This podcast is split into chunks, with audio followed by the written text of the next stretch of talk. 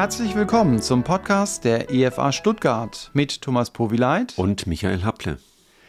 Unser Podcast will zum praktischen Christsein herausfordern und zum theologischen Denken anregen. Beim letzten Mal waren wir fasziniert davon zu sehen, was Gott in unserer Gemeindegeschichte getan hat. Wie er zunächst drei Frauen gebraucht hat, die sich ihm mit Haut und Haaren zur Verfügung gestellt haben. Und später sind dann ja noch weitere Mitarbeiter hinzugekommen. In diesem Podcast geht es weiter mit der Geschichte Gottes mit unserer Gemeinde. Zu Gast ist wieder Michael Happle, Pastor hier bei der Evangelischen Freikirche Evangelium für alle, als jemand, der von Anfang an dabei war, als die Gruppe der zumeist ledigen gläubigen Frauen den Schritt wagte, Gemeinde zu werden. Michael, man hat dich gebeten, hier nach Stuttgart zu kommen und die älteren Schwestern zu unterstützen.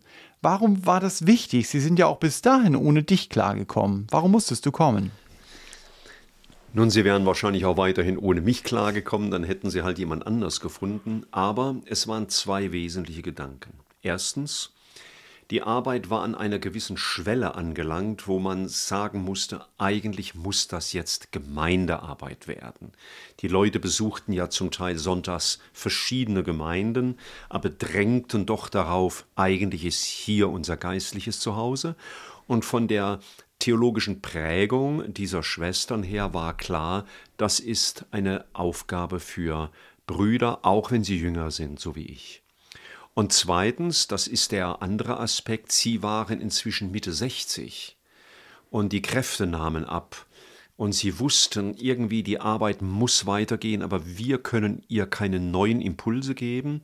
Äh, Roland Reible war ja eine ganz wichtige Stütze für sie, aber er sah weniger seine Aufgabe in der Verkündigung oder Seelsorge oder Evangelisationsarbeit, sondern in der Verwaltung, der Organisation, der Unterstützung in vielen Dingen. Und so brauchte es einfach Ergänzung. Ich war damals Missionskandidat von äh, Evangelium für alle. Ähm, und Dorothee war ja bereits vor mir ein bisschen fertig, war schon hier. Und da, ich weiß nicht warum, kamen sie auf die Idee, dass ich vielleicht der Passende sein könnte, äh, um dieser Arbeit auch vielleicht neue Impulse zu geben in Evangelisation, Jugendarbeit, Gemeindeaufbau.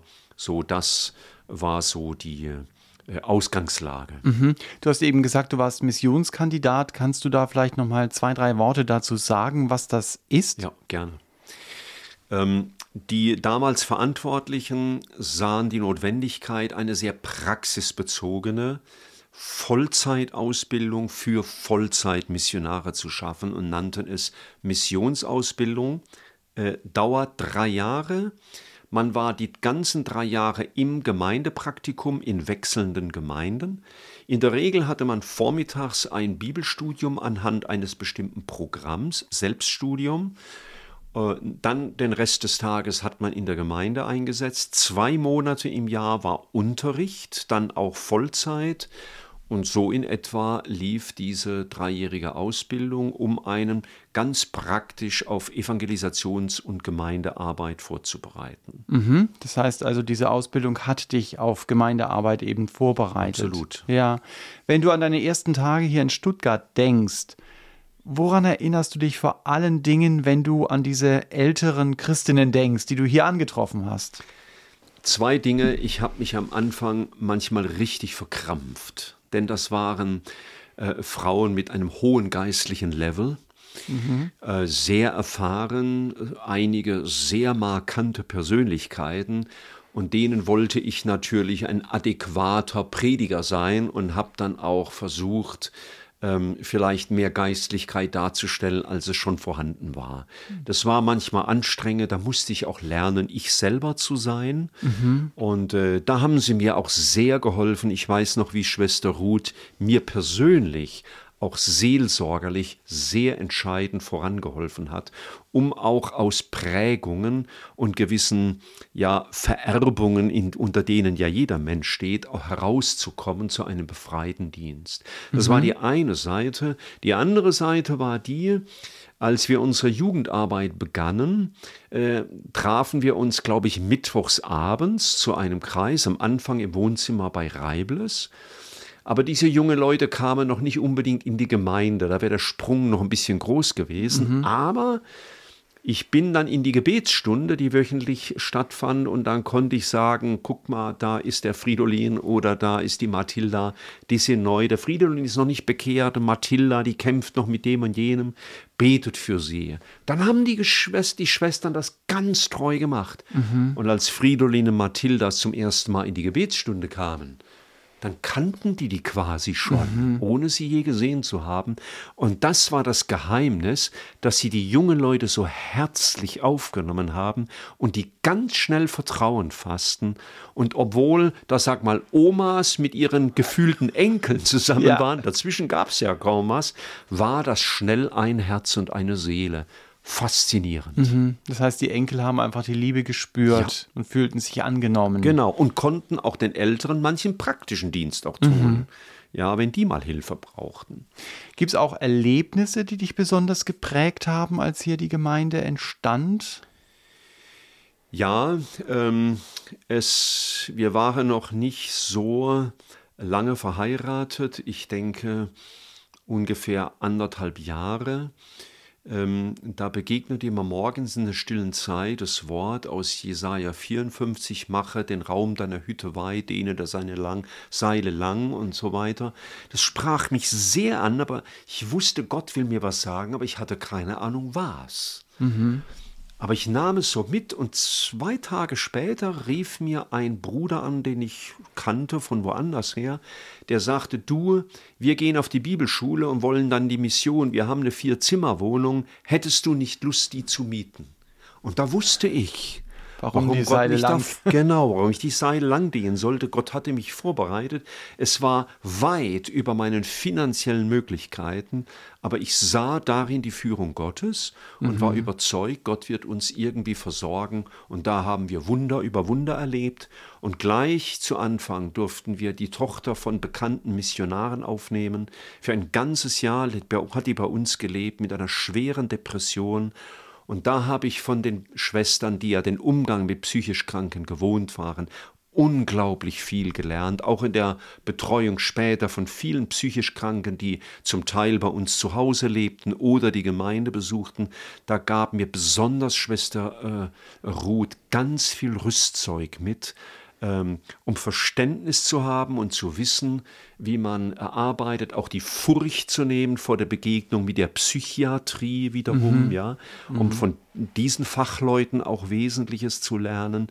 Das waren sehr prägende Erfahrungen für die Anfangszeit. Mhm. Das heißt, Gott hat euch Leute geschickt, die offensichtlich Schwachheit hatten, genau. um auch seine Kraft dann deutlich zu machen. Ganz genau. Und damit war ich ja in einer guten Tradition schon von Tante Maria ab, die Gottes Erbarmen erlebt mhm. hatte und die ja dann später unzählige Menschen aufgenommen hatten. Mhm. Du kamst ja nach Stuttgart, um auch eine Gemeindearbeit zu fördern. Ich nehme mal an, dass dann auch mehr Leute in die Gemeinde gekommen sind. Du hast gesagt, du hast einen Jugendkreis begonnen. Mhm. Habt ihr das erlebt, dass dann auch Leute oh ja. von anderen Gemeinden oder von der Straße oder wo immer her ja, kamen? Sehr verschieden. Es waren zum Teil Leute, die nach Stuttgart gezogen waren wegen ihrer Ausbildung oder ihrer Arbeitsstelle.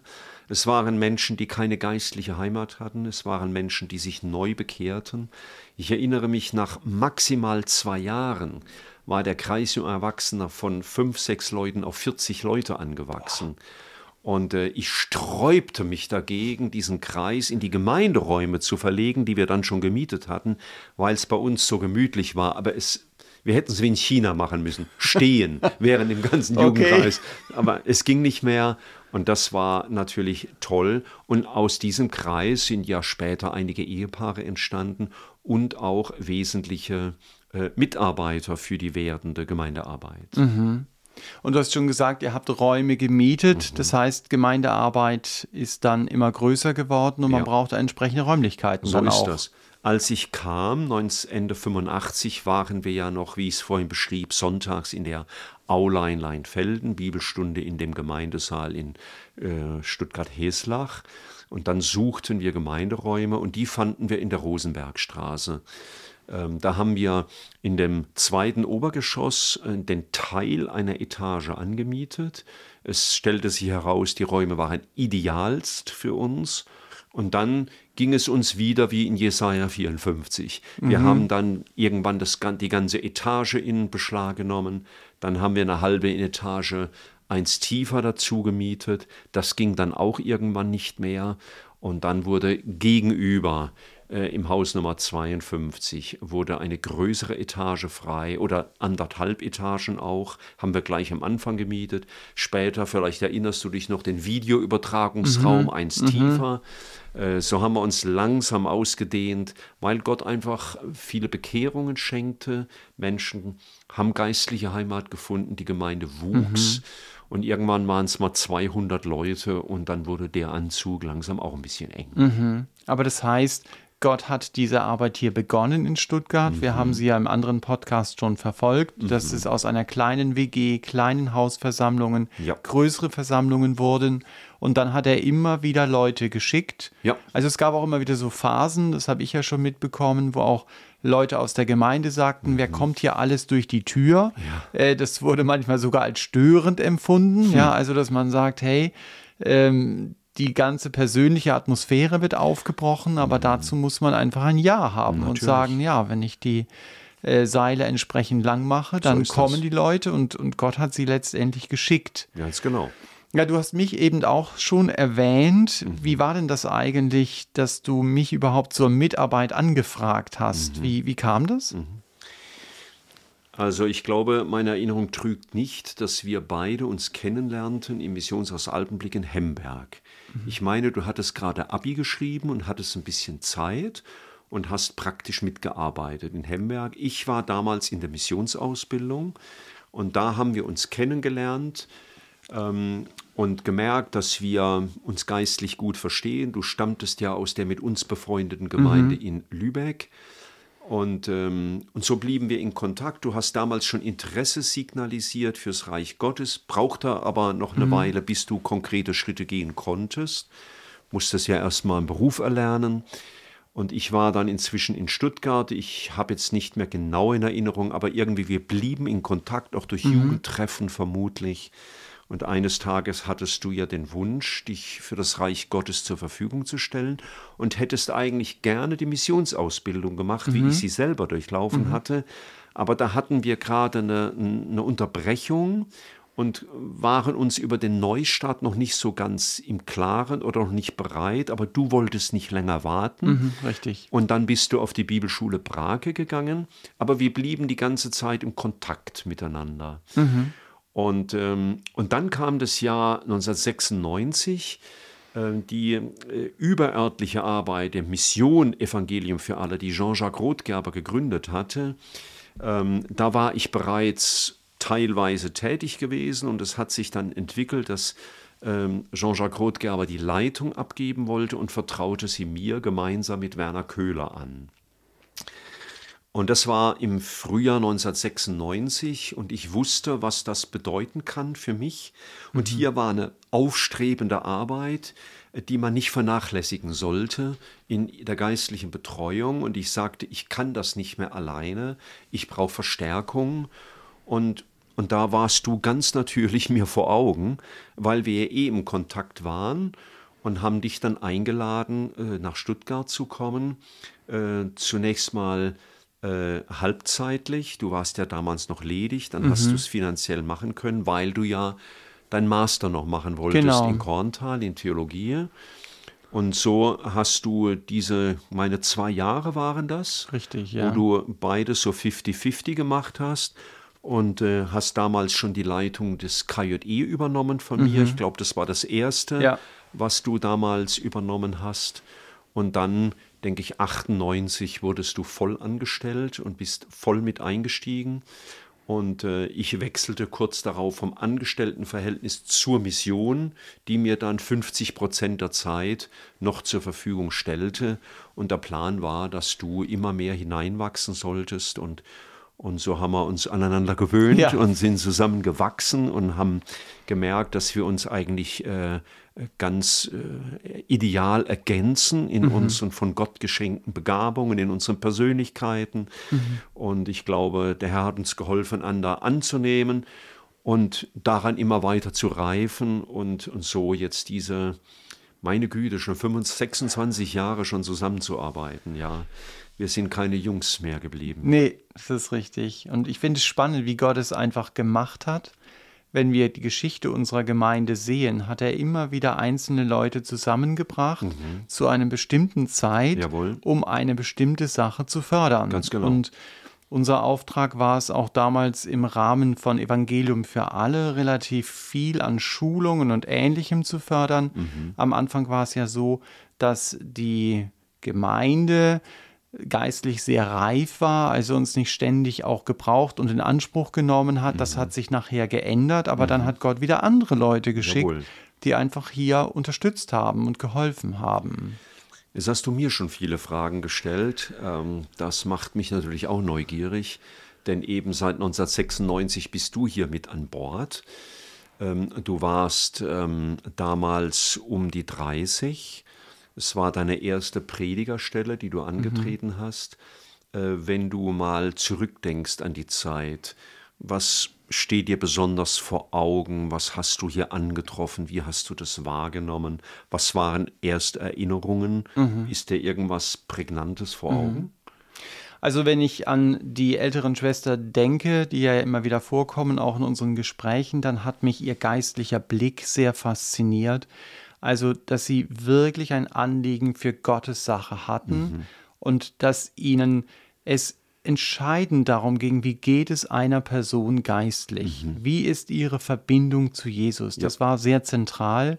Auch was wir in einem anderen Podcast oder in dem Vorgänger-Podcast ja angesprochen haben, ihr Fokus auf geistliche Arbeit.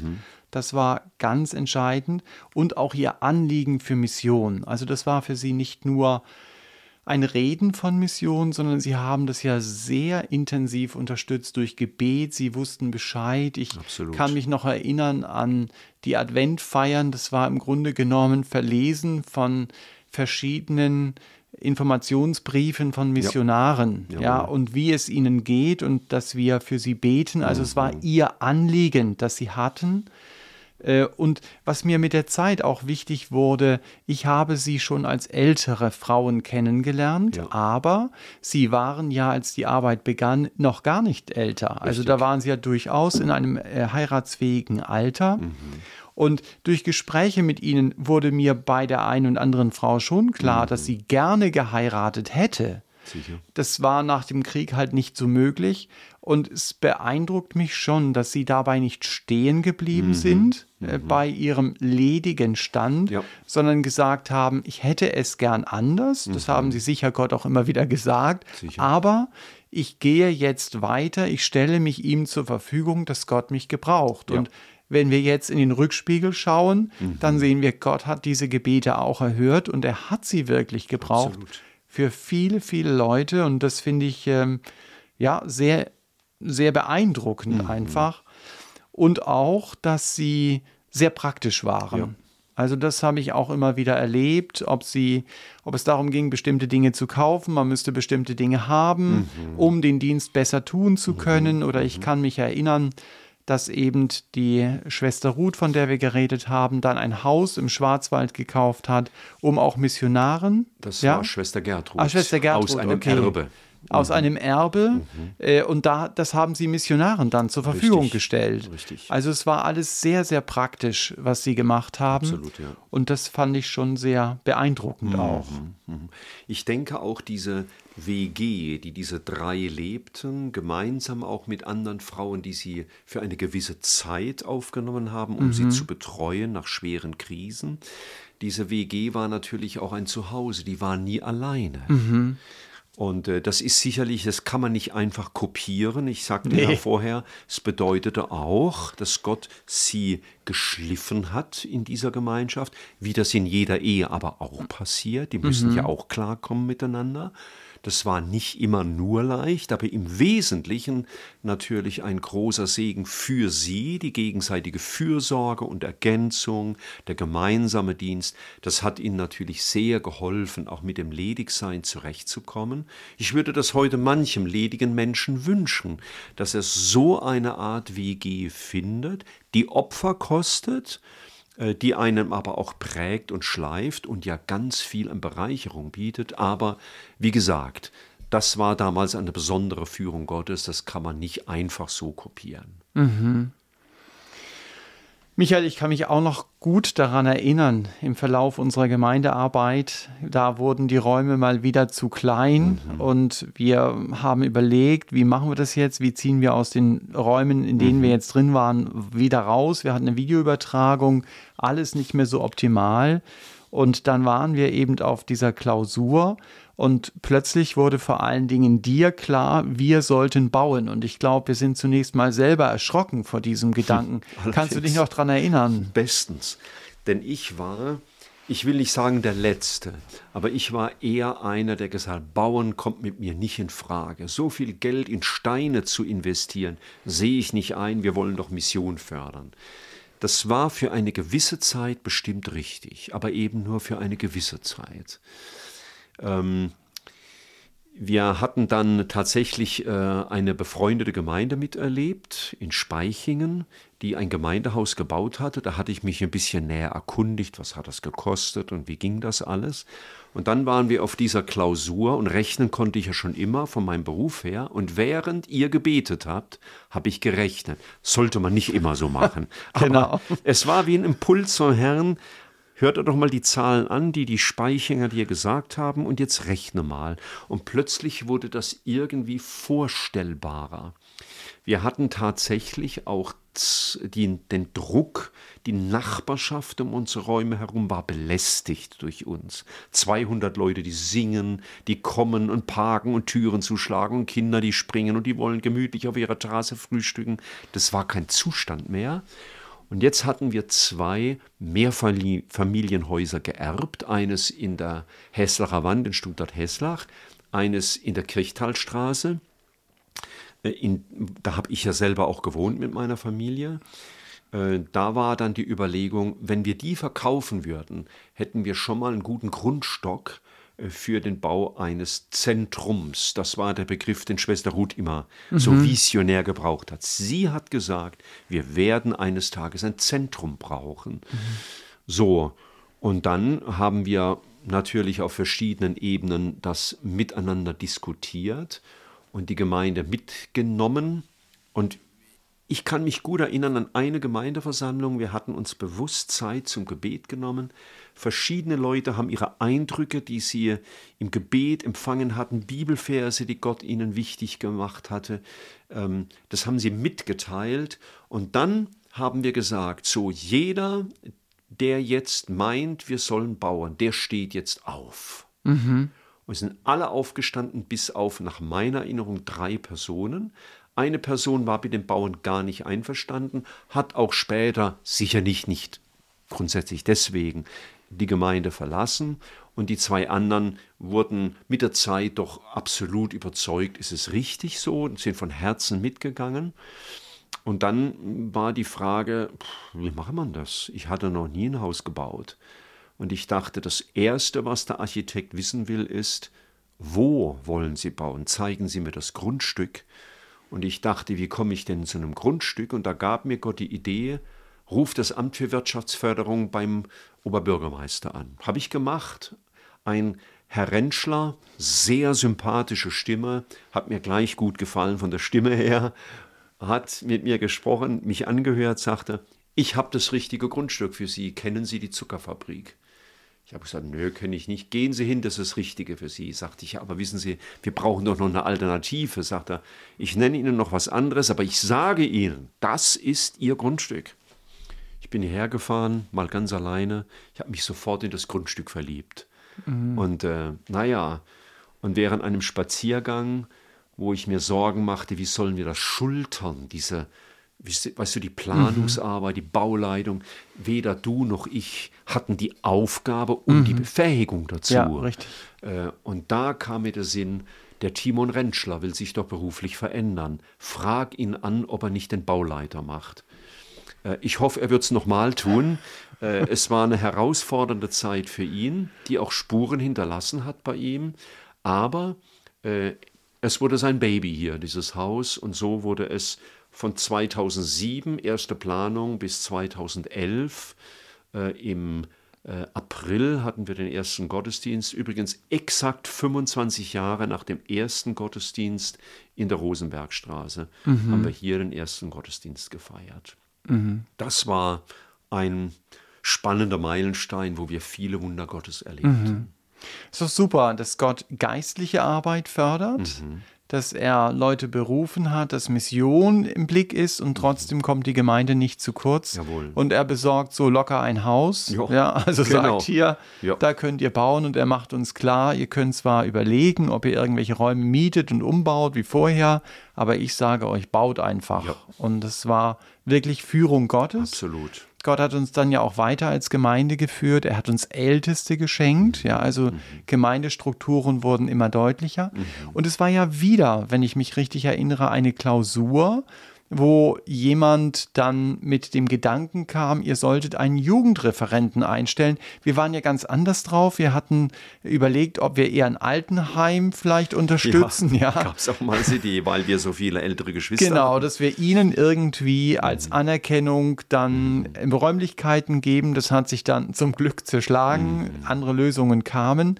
Aber es ging um diesen Jugendreferenten. Ja. Da kannst du dich auch wahrscheinlich noch dran erinnern und Natürlich. was das auch ausgelöst hat dann. Ja, sehr gut. Der Gedanke war für mich damals auch neu. Der Bruder hatte das in seiner ähm, Heimatgemeinde, der er aufgewachsen war, sehr gesegnet erlebt und uns deswegen das nahegelegt. Und wir hatten damals schon, ich weiß nicht mehr, um die 100 Kinder und Jugendlichen. Also da einen Fokus drauf zu legen, der Gedanke war uns neu, aber mhm. richtig und wichtig. Und dann war die Überlegung, wer könnte das denn sein? Und nun war Joel Fay im Rahmen seiner EFA-Missionsausbildung, für die es einen letzten Durchgang damals gab, ähm, der hat äh, bei uns ein Jahrespraktikum gemacht, hatte bei uns in der Kirchtalstraße gewohnt. Wir hatten ihn also richtig intensiv kennengelernt. Und ähm, und da kamen wir überein, den werden wir fragen, den kennen wir schon, der hat die Persönlichkeit und die Begabung. Und dann bin ich auf ihn zu. Ich weiß noch, bei einem Spaziergang in Salzburg, äh, während einem Bibelkurs, habe ich ihn angesprochen, haben gesagt, Joel, es gibt nur ein Problem. Wir haben eben gerade, sind wir dabei zu bauen oder, oder gerade fertig. Wir haben im Budget 0 Euro für einen Kinder- und Jugendreferenten. Aber wenn du dich darauf einlassen willst, beten wir, dass Gott es schenkt. Mhm. Und äh, er war einverstanden in seinem jugendlichen Leichtsinn, sag ich mal, ja, okay. zu sagen, ja, okay, da mache ich mit. Und was sollen wir sagen? Ein Jahr später, als er kommen sollte, war das Budget da für mhm. ihn. Und wir haben nie einen Monatslohn ausfallen lassen müssen. Gott hat immer versorgt und dass das sich bestätigt hat, dass es ein Segen für die Gemeinde ist, dass vieles dadurch auch gefördert wurde. Das ist sicherlich unübersehbar. Und äh, das war einfach der richtige Gedanke und die richtige Person mhm. im richtigen Augenblick. Und äh, wir sind froh, dass wir ihn haben. Mhm. Ein Freund von mir würde sagen, äh, ist das Gott oder ist das Gott? Ja, ja also, ganz genau. Das ganz hat genau. Gott getan. Ja. Ja, du bist jetzt dabei, das dauert noch ein bisschen, aber du bist langsam dabei, dich auszuklinken und die Verantwortung anderen zu überlassen. Was ist dir wichtig für die Gemeinde, die du jahrzehntelang verantwortlich geleitet hast und auch seelsorgerlich begleitet hast? Mhm.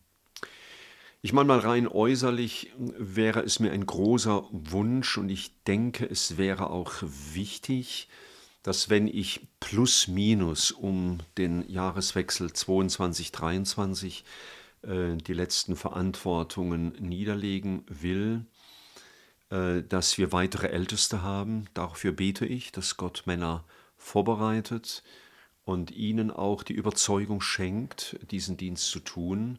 Ähm, das würde es mir sehr erleichtern. Ich bin sehr dankbar, auf verschiedenen Ebenen zu sehen, Gott hat Männer vorbereitet. Ähm, äh, allen voran dich, Thomas, aber Joel ist da. Wir sehen, dass Jonathan am Nachwachsen ist. Wir sehen auch Brüder, die im Verein, also von der administrativen Seite, die Verantwortung übernehmen werden. Das haben wir mhm. ja schon so weit ähm, auch ähm, besprochen, dass wir eine Idee haben, wie das gehen soll. Das sind die äußeren Dinge, das wäre mir ganz wichtig. Was mir für die Gemeinde, für die Zukunft wichtig ist, ähm, sind hm, vielleicht vier, fünf Dinge, die ich nennen will. Einmal das, was Maria Kuhn ähm, damals im Gefängnis nach der Sache mit der Abtreibung erlebt hat, an innerem Zerbruch, einer tiefen Reinigung, nicht nur ihre Schuld zu bekennen, sondern ihr ganzes Herz auch vor Gott auszubreiten, dass das auch in den Tiefen durchleuchtet und verändert, dass das vielleicht auch wieder mehr noch ähm, unsere Gemeinde prägt, den Einzelnen, dass es wirklich zu einer ähm, gründlichen Veränderung und Befreiung des Lebens kommt, äh, auch von dem, was man eben durch seine Prägung so alles mitbekommen hat. Und dass aus dieser Erfahrung, Gott ist so gnädig und er hat so elende Sünder wie uns erwählt, um sein Reich zu bauen, dass das, dieses Erbarmen Gottes uns so prägt, dass es im Umgang mit dem anderen auch sichtbar wird. Das war es, was unsere Schwestern damals geprägt hat. Schwester Ruth hat oft die Frage gestellt, hat uns die, haben uns die Erbarmungen Gottes barmherzig gemacht. Mhm. So, also das Erfahren der Gnade Gottes auch mit, mit einem tiefen Zerbruch und einer tiefen Reinigung verbunden, uns das Erbarmen und die Gnade Gottes erleben lässt.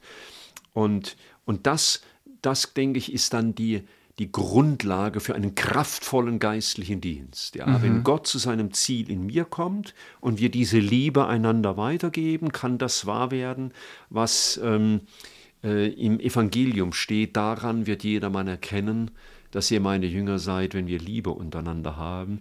Dazu sollen ja die Hauskreise immer mehr ein Ort der Begegnung werden. Ich freue mich sehr, dass wir als Gemeinde darauf einen noch stärkeren Fokus äh, setzen als Ort der persönlichen Begegnung und der gegenseitigen Förderung im geistlichen Leben.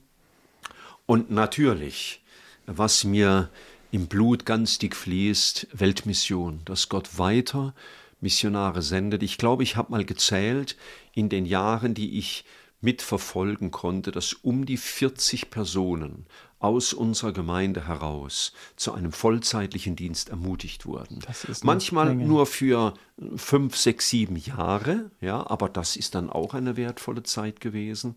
Und das sehe ich ja, dass das immer noch weitergeht. Denke an unsere derzeitigen Bibelschüler und weitere mhm. sind in der Pipeline, also dass Weltmission gefördert wird. Und was uns die letzten zwei Jahre vielleicht wieder noch bewusster wurde, Jesus kommt wieder. Mhm. Ähm, die Zeit davor wird vielleicht noch eine große Herausforderung für uns alle, aber der Herr ist ja treu. Mhm. Der uns berufen hat und sein gutes Werk angefangen hat, der wird es vollenden, dass diese, dieses Bewusstsein, Jesus kommt wieder, uns dazu bringt, ich sehne mich nach ihm und ich will mich ihm in würdiger Weise zubereiten lassen, aber auch die Zeit nutzen, mhm. die wir haben nach dem Wort handelt bis ich wiederkomme. Und so will ich auch meinen Ruhestand dann gestalten, also Anführungszeichen Ruhestand. Ruhestand ja. ja, wenn ich hier Verantwortungen niedergelegt habe, dann weiß ich, Gott hat noch vielleicht das ein oder andere für mich zu tun und, und in der Weise dürfen wir natürlich auch weiterhin eng verbunden bleiben. So das ist, was mich beschäftigt. Mhm. Ja, vielen Dank, Michael, dass du Gerne. auch die Geschichte, auch gerade des ersten Podcasts nochmal intensiv aufgearbeitet hast. Mhm. Und dass wir gesehen haben, was Gott getan hat. Mhm. Das war ja so auch das Anliegen dieser beiden Podcasts. Und das war ja schon wieder der Podcast der Evangelischen Freikirche Evangelium für alle. Wir haben gesehen, Gott schreibt seine Geschichte sehr individuell. Keine Gemeindegeschichte gleicht der anderen. Daher ist es wichtig, dass man die eigene Geschichte kennt, zumal sie auch ein Vermächtnis sein kann, ein Vermächtnis, auch Gott so zu vertrauen, wie es die Frauen der ersten Stunde der Gemeinde getan haben. Und wir hoffen, dieser Podcast über Gottes Geschichte mit uns als Gemeinde hat euch sehr gute Impulse mitgegeben, die ihr umsetzen könnt in eurem Alltag. Und wenn ihr Fragen habt, über die wir sprechen sollen oder Anmerkungen zum Podcast, dann schreibt uns doch unter podcast@ efa-stuttgart.de. Wir wünschen euch Gottes Segen.